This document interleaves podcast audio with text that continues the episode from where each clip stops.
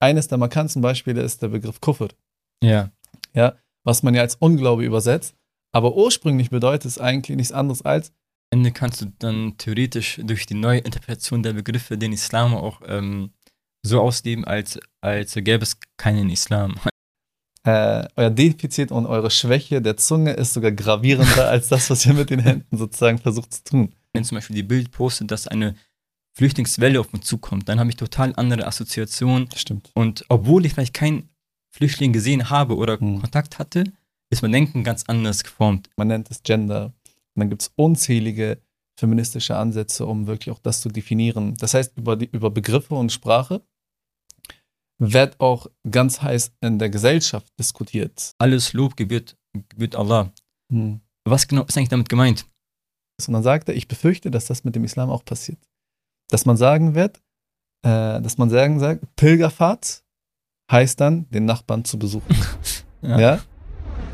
Assalamu alaikum, herzlich willkommen zu einer neuen Folge von Gedankenbazar. Ich bin Besnik. Und ich bin Radib. Musiken ordene Gedankenbazar. Ve sot dort vollen per Juhen. Heftig. Was hast du eigentlich gesagt? ähm, ich habe äh, die Leute begrüßt und gesagt, dass wir heute über die Sprache sprechen. Mashallah. Du, was war dein Part? Also ich habe keinen gegrüßt, ich meinte einfach nur, dass du heute sehr gut angezogen bist. Ja, das Thema Sprache ist ähm, wirklich, also ich habe nicht mal im geringsten verstehen können, was du gesagt hast, weil sonst ist es ja so, dass man dadurch, dass man in Deutschland aufgewachsen ist, auch ähm, mit vielen Geschwistern, die andere Mhm. Sprachen sprechen, konnte man zumindest immer etwas äh, verstehen, Auf die Schimpfwörter eigentlich, oder? auf, auf die Schimpfwörter. Aber jetzt gerade war das sehr, sehr spannend. Das, das war kurdisch, oder? Genau, das war ähm, ein Dialekt des, der kurdischen Sprache. Das nennt man Sasaki. Ist Und äh, vielleicht hast du auch nichts davon unbedingt was gehört oder Ich kann nur Roshbash. Roshbash. Das ist auf Also- Kurmanji, Bruder. Also das ist Kurmanji. Das ist das größte Dialekt. Okay, krass. Aber könnt ihr euch so miteinander verständigen? Äh, es gibt bestimmte Begriffe, also viele Begriffe eigentlich, die so sich überschneiden, gleich sind. Äh, aber die Art und Weise, wie man Sätze bildet und äh, auch der Humor und ähm, wie man Ja. Dinge zu Ausdruck bringt. Also ich glaube, bei uns ist es so, dass wir die Kurmanjis mehr verstehen können, als sie uns verstehen können. Und es war sogar eine Zeit lang so, ich, könnte die, ich konnte die afghanischen Geschwister mehr verstehen, als jemand, der auf Kurmanji spricht. Aber das zeigt dir, dass die Sprache ein, ein gewaltiges Werkzeug ist, ne? was entweder das Denken sehr stark einschränken kann, wenn man es äh, sozusagen Ja. nicht besitzt, ja, und hat man aber die Kenntnis über die Sprache, dann kann das auch so wirklich so ein Türöffner sein für, für neue Dimensionen, die man vielleicht nicht davor wahrgenommen hat. Ja, definitiv. Also auch bei uns im Albanischen, obwohl wir so ein kleines Volk sind von vielleicht fünf oder sechs Millionen Menschen, ähm, gibt es unzählige Dialekte und Akzente. Mhm. Und ich muss wirklich sagen, obwohl die Menschen vielleicht nur 20 Kilometer weiter entfernt wohnen, sprechen die einen total anderen Dialekt. Echt? Und es ist nicht einfach, sie zu verstehen unbedingt. Und ähm, aber wenn man sie verstehen kann, dann kann man natürlich auch entspannt darüber reden, auch Mhm. ähm, Gespräche öffnen. Und ähm, das heutige Thema ist also ein bisschen Sprache und das und das ähm, richtige Verständnis. Ja, das Interessante ist, wenn man über Sprache spricht, es gibt ja wirklich sehr, sehr viele Bücher, die diesbezüglich auch geschrieben wurden, im Sinne von die Macht der Sprache und dann gibt es bestimmte Begriffe, um wirklich das Potenzial und äh, die überwältigende Kraft der Sprache auch zu, zu Wort zu bringen. Und ähm, das Thema Sprache macht deshalb Sinn auch, wenn man jetzt auf den äh, vergangenen Ramadan sozusagen zurückblickt, haben wir uns oft mit dem Koran beschäftigt. Wir haben ihn sozusagen versucht, im Ramadan mehr zu lesen als sonst, weil es ja auch Sunna ist, ne, den Koran im Ramadan durchzulesen. Und äh, aber interessant ist ja die Frage, wie können wir nachhaltig etwas vom Koran mitnehmen, damit es auch uns im Alltag sozusagen mit beeinflusst. Und da kommt man ja nicht drum herum, die Dimension der koranischen Sprache sozusagen zu verstehen. Ja. Aber wenn man, wenn man sozusagen sich nicht mal im Klaren ist, dass eine Sprache einen, einen gewaltigen Effekt sozusagen auf die Wahrnehmung hat, dann äh, wird man sich auch, glaube ich, nicht dem Bewusstsein und auch nicht genug aus dem Koran schöpfen können. Und äh, der Koran wird dann auch nicht unbedingt einen realen Effekt auf einen haben. ja, grundsätzlich geht es ja auch mal darum, dass man, ähm, umso klarer man spricht oder umso Hm. mehr man die, ähm, die Menschen versteht oder auch ähm, zuhört, was sie sagen, desto besser kann man auch ähm, das gesagt umsetzen. Und das Mhm. bezieht, das bezieht sich zum Beispiel auf den Koran, wie du es eben erwähnt hast, und auch im allgemeinen Leben. Also auch wenn ich jetzt ähm, Nachrichten höre und, und Mhm. ich höre zum Beispiel ähm, Begriffe mit, die unterschiedliche Assoziationen aufweisen. Also wenn Mhm. jetzt zum Beispiel die Bild postet, dass eine Flüchtlingswelle auf uns zukommt, dann habe ich total andere Assoziationen. Stimmt. Und obwohl ich vielleicht keinen Flüchtling gesehen habe oder Mhm. Kontakt hatte, ist mein Denken ganz anders geformt in dieser Hinsicht. Ja, weil der Begriff an sich Welle so Ja, äh, beängstigend negativ ist. assoziiert ist. Ne? Man interpretiert dadurch vielleicht eine Gefahr, Genau, Schaden. Angst. Hm. Also das sind Stimmt. so unterschiedliche Assoziationen, die aufgerufen werden, ohne dass man sich wirklich mit dem Thema beschäftigt hat. Hm. Und ähm, im Islam oder im Koran ist das auch nicht anders. Also dass wirklich die Begriffe, die wir haben oder die es im Koran gibt, die auch immer eine bestimmte, mh, na, wie soll ich es am besten formulieren, die so eine bestimmte Wirkung haben, eine bestimmte Bedeutung haben, die auch einen Mhm. bestimmten Effekt auf den Menschen haben. Das stimmt. Und ähm, genauso wie es jetzt auch in den alltäglichen Nachrichten ist mit dem Ausdruck der Sprache, ist es auch im Koran so oder im Islam allgemein, dass auch hier die, ähm, der Faktor Sprache extrem wichtig ist, Hm. weil je nachdem, wie du es verstehst, Hm. so setzt du es auch um. Definitiv. Das Interessante ist so, um einfach mal sich zu vergegenwärtigen, was für einen Effekt die Sprache auf das Denken hat. Ähm, es gibt eine Autorin, die nennt sich Kübra Gümüşoy Ja. und äh, sie hat ja in ihrem Buch Sprache und Sein ähm, schon einige interessante Aspekte über die Sprache erwähnt, kann ich auf jeden Fall weiterempfehlen. Und da geht sie zum Beispiel auf äh, einige Völker ein, die, äh, wie, wie sozusagen ihre Sprache aufgebaut ist. Es gibt tatsächlich ein Volk, das hat einfach keine Vergangenheitsform Hm. in ihrer Sprache. Okay. Und sie berichtet zum Beispiel von einem Missionaren, der dann versucht hat, sozusagen in dieses Volk hinein, äh, sozusagen die christliche Religion hineinzubringen, also eine Missionsar Missionierungsarbeit zu, zu betreiben. Und äh, es heißt dann, als er dann versucht hat, sozusagen mit denen zu kommunizieren, äh, durch einen Übersetzer natürlich, Hm. äh, hat er die ganze Zeit zum Beispiel über Jesus gesprochen. Und er hat in der Vergangenheitsform gesprochen, nach dem Motto, vor tausend und so und so vielen Jahren kam er und er hat das und das gepredigt. Und das Volk konnte einfach nicht nachvollziehen, was er damit meint, weil sie kannten die Vergangenheitsform einfach nicht. Sie konnten nichts damit anfangen, keine Identifikation, keine Gefühle, Emotionen sind entstanden, Hm. bis sogar dieser Mann am Ende vom Christen, also seine Religion verlassen hat. Heftig. Also so einen großen Einfluss hatte dann am Ende diese, diese gesellschaftliche Stimmung, sage ich mal, oder in dem Volk. Und interessant ist, dass ein weiteres Volk einfach keine Zukunftsform hat.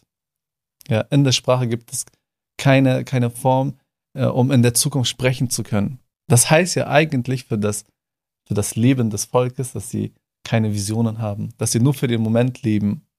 Und das hat ja gewaltigen Einfluss auf, auf ihre, auf ihre, wenn man so betrachtet, Identität. Wer sind sie? Ja, wenn es, wo wollen sie hin? wo wollen sie hin? Ja, wenn man keine Vergangenheit so mehr oder weniger hat oder nicht über die Vergangenheit spricht. Also wie, wie will man überhaupt so eine gewisse Identifikation aufbauen, ein Mhm. gewisses Sein aufbauen? Wer bist du überhaupt? Was macht dich aus? Und daran erkennt man, wie, wie, was für einen gewaltigen Einfluss Sprache auf das Sein hat, auf die Identität hat, auf den Charakter hat und auf das Erscheinungsbild eines Volkes, einer Gesellschaft. Und äh, wie du auch erwähnt hast, Allah subhanahu greift natürlich auch die Sprache sozusagen auf ne? und benutzt sie auf eine Art und Weise, die auch sehr, sehr bemerkenswert ist. Und das war ja, also, das war ja ein anderer Effekt, als jetzt zum Beispiel der ähm, Missionar es hatte, weil ähm, das war ja, also die Sprache im Islam hat ja eine, hat ja einen sehr, sehr hohen Stellenwert. Der Koran baut ja im Prinzip nur, also nur die Sprache auf. Hm. Also, und das wäre auch der Effekt der, der ähm, damaligen Araber, dass, dass, dass die Schönheit der, Sprache, also diese, diese umfangreiche, Das stimmt. Hm. dieser umfangreiche, umfangreiche Schatz der arabischen Sprache und ähm, der Koran damit sie vom Islam überzeugt hat. Hm. Also, das, also dieser Faktor ist, ähm, der war mir damals äh, sehr neu. Das war auch, ähm, als ich neu praktiziert habe, habe ich mich natürlich auch mit dem Koran beschäftigt und als ich ähm, den Koran da, dann auf Deutsch gelesen habe, habe ich nur die Hälfte verstanden. Komm, jetzt musst du das Beispiel mit dem Leben bringen. ja, das ist ein ganz, das ist ein ganz bekanntes Beispiel, dass, ähm, dass es in der arabischen Sprache, soweit ich weiß und gehört habe, ähm, es, es ähm, für den Löwen ungefähr 70 bis 80 Beschreibungen gibt oder Hm. Übersetzungen gibt, ähm, womit der Löwe auch am Ende beschrieben wird. Also das, das ist ein Indiz oder das ist ein Zeichen, wie ähm, vielfältig und wie reich die arabische Sprache ist. Und ähm, das wird, und das wird ähm, mir auch damals erzählt und ähm, ich habe auch mal auf Twitter auch so ein Bild gesehen mit ähm, anderen Beispielen. Mhm. Und ich muss echt sagen, da, das ist schon ein sehr krasses Merkmal. Also ich, ich glaube, im Albanischen selber gibt es vielleicht zwei oder drei Begriffe maximal. Mhm. Und im Deutschen kenne ich jetzt auch nicht äh, viel mehr. Ja, das Interessante dabei ist, natürlich, so wie du auch meintest, die arabische Sprache ist ähm, sehr, sehr komplex ne? und sehr, sehr äh, reich an, an, an Wortschatz. Und ähm, vielleicht gibt es kaum eine Sprache oder schätzungsweise vielleicht so eine Handvoll Sprache, die man damit vielleicht vergleichen könnte. Ne? Ganz unabhängig von, von der Komplexität und äh, wie tief die Sprache sein kann, ist ja interessant, wie Allah subhanahu dann auch die Sprache nutzt. Ja, weil Allah sagt natürlich, die Sprache, die ihr, also die Sprachen, die ihr spricht, sind ein Zeichen Allahs. Mhm. Und interessant ist, dass er dann auch in Surah Ibrahim im Vers äh, 4 sagt, und wir haben keinen Gesandten geschickt, außer in der Sprache ihres Volkes. Ja, sozusagen, dass, dass jeder Prophet mit der Sprache des Volkes gekommen ist.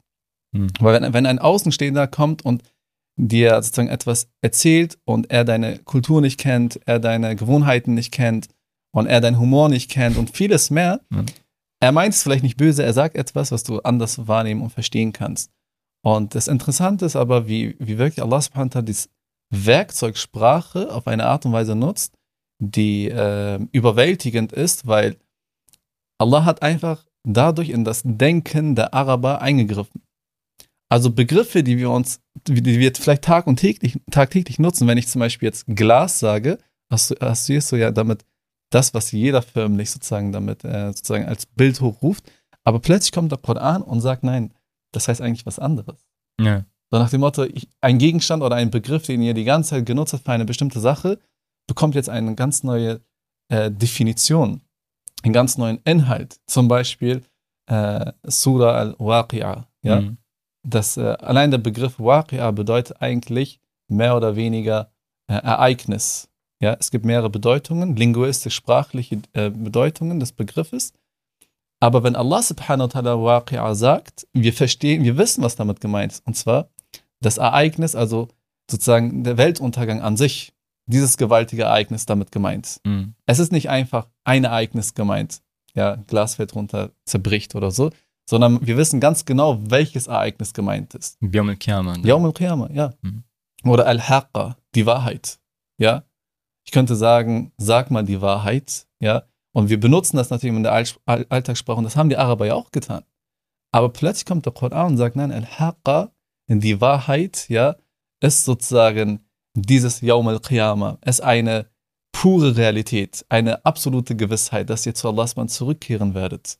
Und das führt dann automatisch, also eine Sprache, Begriffe, die man im Alltag benutzt hat, haben plötzlich ganz neue Emotionen hervorgerufen. Mhm. Und als Außenstehende, ja, um den Link zu sozusagen Relevanz des Themas herzustellen, wenn man sich dessen nicht bewusst ist, ja, dass eben Allah subhanahu wa ta'ala die arabischen Begriffe nutzt, aber anders inhaltlich füllt, dann äh, steht man vor der Herausforderung, die Botschaft des Islam auch nicht richtig und umfassend, ja, und äh, tief zu verstehen, wie eigentlich der Koran es von uns möchte.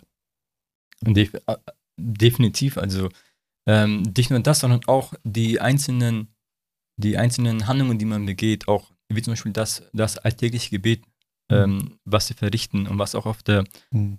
oder in der arabischen Sprache auch ähm, verrichtet wird. Und selbst da musst du ja auch wirklich verstehen, so was du eigentlich da sagst. Hm. Weil du, äh, ähm, bei der deutschen Übersetzung kann es ja nicht immer wiedergeben. Hm. Also, wenn du allein mit der ersten Ayah anfängst äh, äh, von der Surah Al-Fatiha und äh, sagst, dass alles Lob gebührt, gebührt Allah. Hm. Was genau ist eigentlich damit gemeint?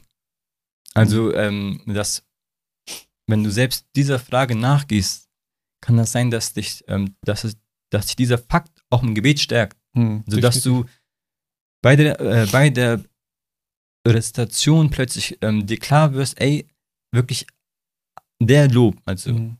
alles Lob, was es geben kann, gebührt nur dem einen. Hm. Und dann geht das ja weiter.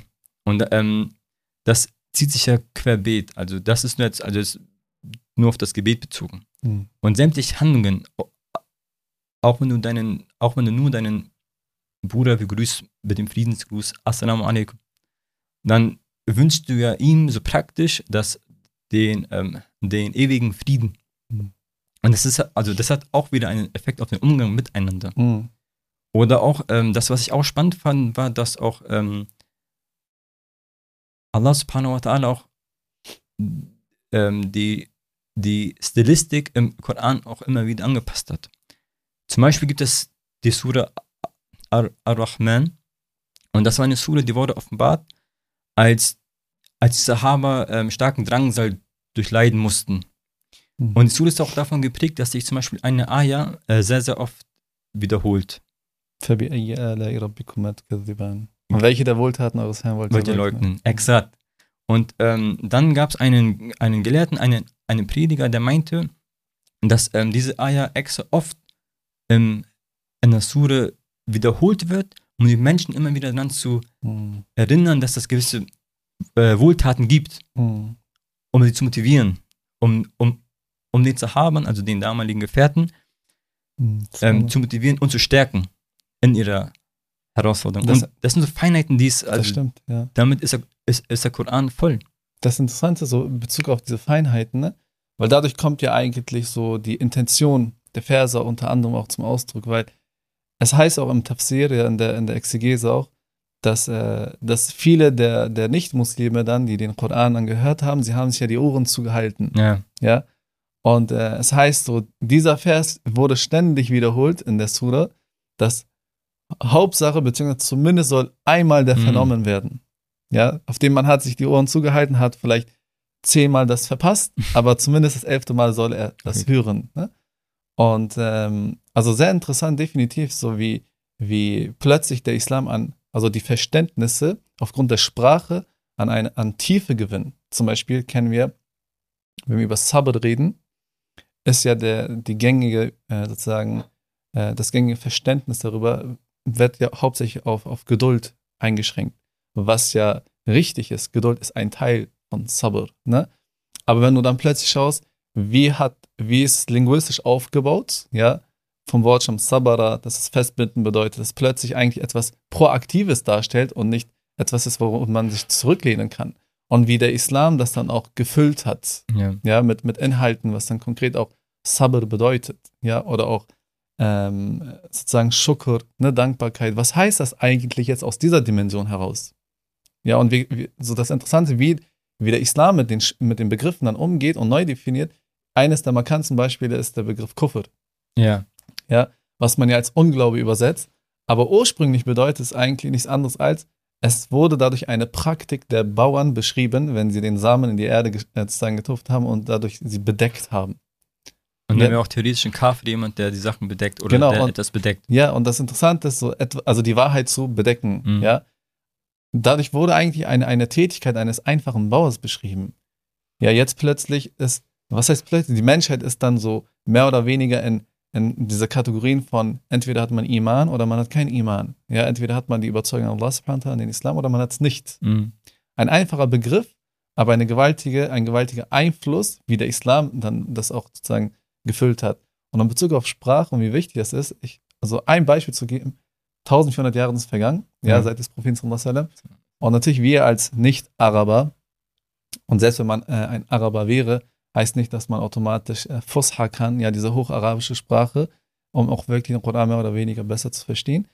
Äh, Omar radiallahu anhu äh, ging sozusagen, ich weiß nicht, ob es Medina oder Mekka war, Mhm. äh, und er hat so zwei Jugendliche gesehen, die mit Pfeil und Bogen geschossen haben, um zu trainieren. Und er hat gesehen, dass sie richtig unfähig waren. Ja. Und das war damals so ein Tabu, weil du bist in der Wüste und das war eine Eigenschaft, dass man wirklich diese Kampfkunst etc. alles lernt. Ne? Be- ähm, ja, damals ging es ja auch ums Überleben. Also wenn du Genau. das nicht gelernt hast, dann Genau, hast du genau, ähm, ums Überleben, ja. schlechte Karten in der Ja, Wüste zu überleben. Und als er gesehen hat, wie schlecht sie sind, meinte er einfach, was ist das für ein Defizit und Unfähigkeit, was ja, was förmlich durch eure Armen kommt, ne? Und dann meinten sie, um sich recht zu fertigen, sie meinten, wir sind eigentlich Gelehrte. Sie wollten aber eigentlich sagen, wir sind eigentlich Schüler. Nach Aha. dem Motto, äh, unsere Stärke ist gar nicht mit Pfeil und Bogen zu schießen, sondern wir sind eigentlich Studenten. Ja. Und dann meinte er, äh, euer Defizit und eure Schwäche der Zunge ist sogar gravierender als das, was ihr mit den Händen sozusagen versucht zu tun. Und wenn, wenn Sprachniveau damals schon angefangen hat abzunehmen, dann heute erst recht. Mhm. Aber das, das Tor, um die koranische Dimension nachvollziehen zu können, diese Verständnisse wirklich so zu begreifen, wie Allah subhanahu wa ta'ala es für uns darlegt, ist einfach die Sprache äh, A und O. Ja, definitiv. Und auch allgemein, ähm, das zum einen, also, also einmal die ähm, koranische Dimension, aber auch zum anderen ähm, der Dialog zwischen Muslimen ist ja, Ja. auch ähm, sehr stark dann behaftet, wie wer welches Wort versteht. Weil da schneiden sich auch die Geister und das äh, spiegelt ja auch ein bisschen unseren Charakter, Charakter vom Gedankenwasser wider, dass wir ähm, genau über diese Themen auch ähm, sprechen möchten. Hm. Und ich denke, da wäre das gut, dass wir inshallah in den nächsten Wochen auch vielleicht ähm, äh, es schaffen, mehr über diese Begriffe zu sprechen, mehr Definitiv. über vielleicht unterschiedliche Auffassungen, die es gibt. Mhm. Weil ähm, als Beispiel die ähm, Exegese, also den Tafsir, den du eben über die Surah Rahman genannt hast, kannte ich vorher nicht. Rahman, also selbst Mhm. da geht es schon los mit den Defiziten. ähm, kannte ich auch zum Beispiel nicht. Und ähm, das zieht sich ja durch. Und ich denke, inshallah, so, dass wir in den kommenden Wochen vielleicht noch mehr Begriffe, Hm. noch mehr, noch mehr ähm, Di- Dialogthemen oder Gesprächsthemen aufgreifen können Hm. und sie vielleicht noch mehr untersuchen können. Definitiv. Also die Diskussion bezüglich der Sprache ist ja äh, nicht nur eine Sache, die heute vonstatten geht, sondern die islamische Geschichte ist ja eigentlich voll damit. Ne? Ja, extrem. Und äh, allein so, also man könnte sehr viele Beispiele aus der Geschichte nehmen, aber um, ein Be um einige Beispiele aus der Realität zu nehmen, wie grundsätzlich auch in der Mehrheitsgesellschaft äh, mit Begriffen umgegangen wird. Ne? Es gibt ja eine, eine geschichtliche Entwicklung, was, was das Geschlecht ja auch betrifft. Ja, die, sozusagen die Geschlechtergeschichte. Also was ist jetzt nun ein Geschlecht? Ja, Mann oder Frau, dann wird das ja als etwas typisch biologisches, sozusagen ein, eine ist eine eher traditionelle Ansicht, ja, dass das Geschlecht nur aus sozusagen zwei Typen besteht, Mann oder Frau. Und jetzt spricht man aber, jetzt definiert man plötzlich den, den es gibt einen wissenschaftlichen Diskurs darüber, dass eben Geschlecht ein gesellschaftliches Konstrukt ist. Ja, man nennt es Gender. Und dann gibt es unzählige feministische Ansätze, um wirklich auch das zu definieren. Das heißt, über, die, über Begriffe und Sprache wird auch ganz heiß in der Gesellschaft diskutiert. Diskutiert und auch gestritten. Ja, und das Also- hat dann auch Einfluss, ne? Das hat ja. Ja. Einfluss auf das Bildungssystem, auf den Umgang mit dem, mit, mit sozusagen der Menschen untereinander auch. Weil je nachdem, welches Konzept sich dann durchsetzt, wird man das ja als Maxime nehmen und so auch sozusagen innerhalb der Gesellschaft agieren. Und Mhm. auch für, für uns Muslime heißt es dann auch, wie, also grundsätzlich, je nachdem, wie wir oder wie die klassischen Gelehrten dann den Islam definiert haben. Ja, weil wenn wir heute den, über den Islam sprechen, dann äh, hören wir oft nur die linguistische Bedeutung des, Is Ja. des Begriffes. Islam, Salama, Taslim, Frieden, Unterwerfung. Ja? Mhm. Aber okay, das ist eine sprachliche Rekonstruktion. Wie ist es aber mit der Scharia-Bedeutung? Also der Bedeutung, wie die Scharia den Begriff füllt. So wie wir das Beispiel mit Waqi'a und Haqqa gegeben haben, die Wahrheit und das Ereignis. Es gibt unzählige andere Begriffe oder Kufr. Da hat ja auch Allah subhanahu wa ta'ala die Begriffe selbst neu definiert. Wie definiert dann Allah subhanahu wa ta'ala den Begriff Islam?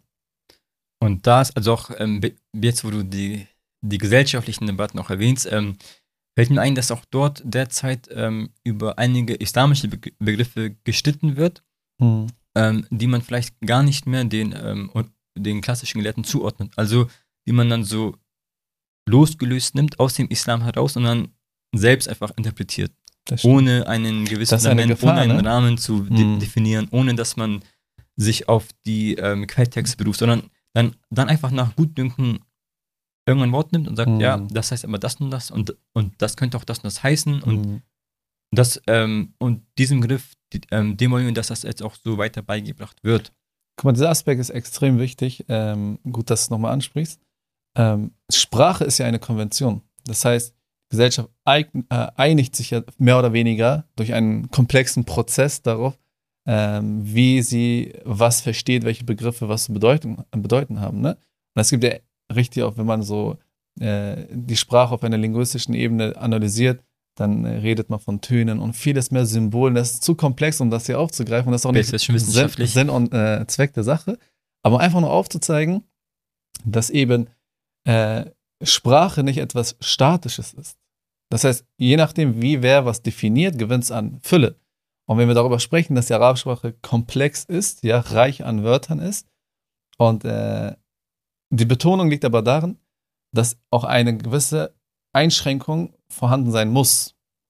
Ja, das heißt sozusagen einen Rahmen. Dieser Rahmen muss ja definiert sein. Und dieser Rahmen wird von Allah wiederum definiert. Ja. Das heißt, wenn wir die arabische Sprache als ein umfangreiches, komplexes Werkzeug sehen, dieses Werkzeug, Allah subhanahu bedient sich seiner Schöpfung, also er, er erschafft die Sprache und durch die Sprache vermittelt er den Menschen eine Botschaft, durch die Propheten. Aber er grenzt zugleich auch die Begriffsdefinition ein. Es gibt sehr interessanterweise Verse im Koran, wo Allah subhanahu sagt über bestimmte Völker, dass sie die Bedeutung von Begriffen bewusst Mhm. verfälscht haben, manipuliert haben. Ja. Zum Beispiel heißt es, dass bestimmte Völker dann gesagt haben, ja, Zins ist doch Tijara. Zins Also ist Handel. doch Handel. Ja. Und Allah man sagt, Allah hat aber den Handel erlaubt und den Zins verboten. Sie haben also was gemacht? Sie haben bewusst den Begriff einfach umgedreht. Sie haben einfach den Inhalt verdreht. Und hier ist aber wichtig für uns als Muslime, dass die Inhalte und die Definitionen von den Quelltexten Koran und Sunna eingegrenzt werden. Also sie sind nicht lose. Es geht nicht darum, dass wir als Muslime dann plötzlich äh, das Recht auch haben, die Begriffe zu dehnen, wie wir möchten. ja. Oder es geht auch nicht da und es ist auch nicht richtig, wenn die Gesellschaft versucht, die Begriffe zu dehnen. Ja, die- weil wir haben objektive, unserer Meinung nach, objektive Wahrheiten und auf Grundlage dieser objektiven Wahrheiten grenzen wir dann auch bestimmte Werkzeuge ein. Ja, damit und dadurch finden wir unseren Weg ja auch, ne? Und sind dann nicht so, dass wir je nach Zeit und Ort irgendwie die Begriffe dehnen, weil dann bleibt auch nichts mehr übrig äh, vom Islam. Ja, am Ende kannst du dann theoretisch durch die neue Interpretation der Begriffe den Islam auch ähm, so ausleben, als, als gäbe es keinen Islam. Also kannst du, keine Ahnung, du kannst dann einfach ähm, das Gebet einfach als ein Gebet sehen und sagen, Mhm. okay, guck mal, das, beim Gebet, da geht es eigentlich darum, dass man sich besinnt Hm. und es muss, und es reicht ja so, wenn man jeden Morgen einfach einen Teppich ausrollt und dann sich einfach kurz, Ja, ähm, ja, kurz definitiv. innerlich stärkt und dann kannst du den Tag auch durchziehen. Oder das Fasten, ja, Hm. es heißt ja, dass man sich einfach nur für ein paar Stunden ähm, zurückzieht und deswegen musst du Mhm. gar nicht den ganzen Tag fasten, sondern nur einen halben Tag und du kannst entscheiden. Also Hm. das geht dann so weiter. Und ähm, das Ja. ist natürlich ähm, der gefährliche Part, ähm, der dann aufkommen könnte. Aber ähm, das vielleicht, vielleicht, vielleicht so abschließend, ne? Ja. Ähm, um nochmal die Relevanz der kommenden Themen aufzuzeigen. Es gibt so einen christlichen Akteur, ich habe leider seinen Namen vergessen. Es war sehr, sehr interessant gesagt. Er meinte unter anderem, eines der Hauptgründe, warum der Islam so attraktiv ist, Ja. ja, ist, weil er konkret klare Regeln hat für das Leben. Ja. Und äh, natürlich, diese Regeln basieren auf Verständnissen. Mhm. Ja. Und er sagt, äh, das Christentum hat sie aber nicht mehr. Nach dem Motto, man hat mit allem so stark gespielt, dass kaum etwas übrig geblieben ist. Und dann sagt er, ich befürchte, dass das mit dem Islam auch passiert. Dass man sagen wird, äh, dass man sagen sagt, Pilgerfahrt heißt dann, den Nachbarn zu besuchen. Ja. ja. Oder das Gebet bedeutet dann, Hauptsache Herz reinzuhalten. Ja. Damit eben das nicht passiert, wollen wir unter anderem äh, grundsätzlich dann durch die koranische Dimension und äh, die Art und Weise, wie wir dann die Offenbarungstexte, die Sprache benutzt haben als Werkzeug, bestimmte Themen aufgreifen, ja, wie zum Beispiel Spiritualität aus koranischer Ja. Perspektive, wie zum Beispiel Shukr, Dankbarkeit aus koranischer Perspektive oder Ibada. Oder Was heißt das? Glück vielleicht. Glück, ja, Zufriedenheit, Glück. Glück wird, ist ja grundsätzlich ein Thema, was sehr stark diskutiert wird. Ja. Aber was ist die islamische Perspektive darauf? Mhm. Und sozusagen das Tor, um das dann zu erlangen, ist dann die Sprache. Und dem wollen wir uns inshallah auch äh, bedienen und äh, sind gespannt auf jeden Fall auf die nächsten Gespräche. Also, ich bin gespannt auf das Thema und auf die kommenden Wochen. Ich hoffe, dass ihr es auch seid. Ähm, wenn euch das Video gefallen hat, dann vergesst nicht, ein Like da zu lassen und zu abonnieren und uns weiter zu verfolgen. Bis zum nächsten Mal, inshallah. Assalamu alaikum wa rahmatullah. Wa barakatuhu.